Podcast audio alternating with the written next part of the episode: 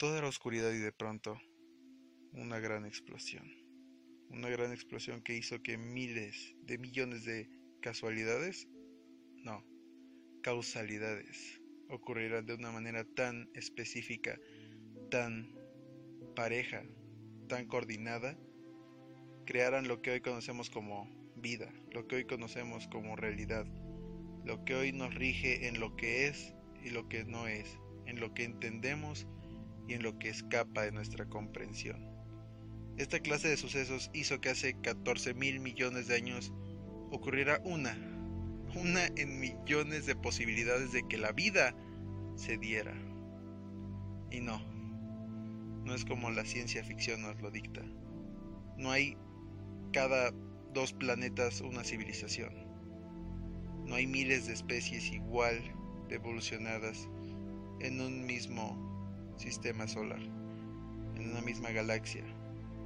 No, las posibilidades son mínimas. Pero aún así, ¿acaso somos los elegidos? ¿Acaso somos seres privilegiados? ¿Acaso estamos aquí por una razón? ¿Por una misión? No, es nuestro ego lo que hace que pensemos esto. Este planeta ha existido por más de 14 mil millones de años y nosotros apenas llevamos sobre él 10 mil años. Eso quiere decir que no somos ni los primeros ni los últimos. Eso quiere decir que para este mundo apenas hemos sido un parpadeo, apenas hemos sido un suspiro, apenas hemos sido un pequeño malestar, una pequeña temporada mala en la que tarde o temprano nos vamos a extinguir. Suena feo, ¿verdad? Pero dime, ¿qué somos nosotros? Muchos afirman que estamos hechos a imagen y semejanza de nuestro Creador, que fuimos hechos tal y como Él es. Pero otros muchos afirman que somos una anomalía, una amenaza o una aberración de la naturaleza, que fuimos una especie que no fue hecha para este mundo, pero que por azares del destino aquí estamos. ¿Serán acaso azares del destino?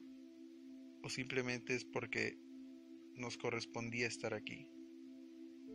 Estamos conectados, sí, con la realidad, porque nos regimos con ella, porque estamos en ella, porque nos movemos en ella.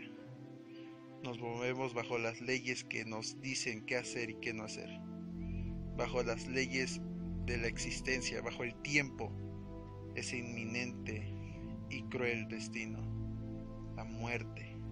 Nos regimos en la mortalidad y en miles de aspectos que nosotros mismos nos hemos determinado como especies.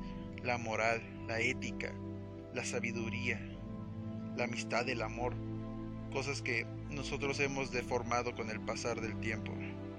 Y es que esta sociedad ha evolucionado a tal punto que nos tiene atado a algo nos tiene atados a las personas, nos tiene atados a las cosas, nos tiene atados al trabajo, nos tiene atados a la escuela, a los estudios, a todo, menos encontrarnos con nosotros mismos.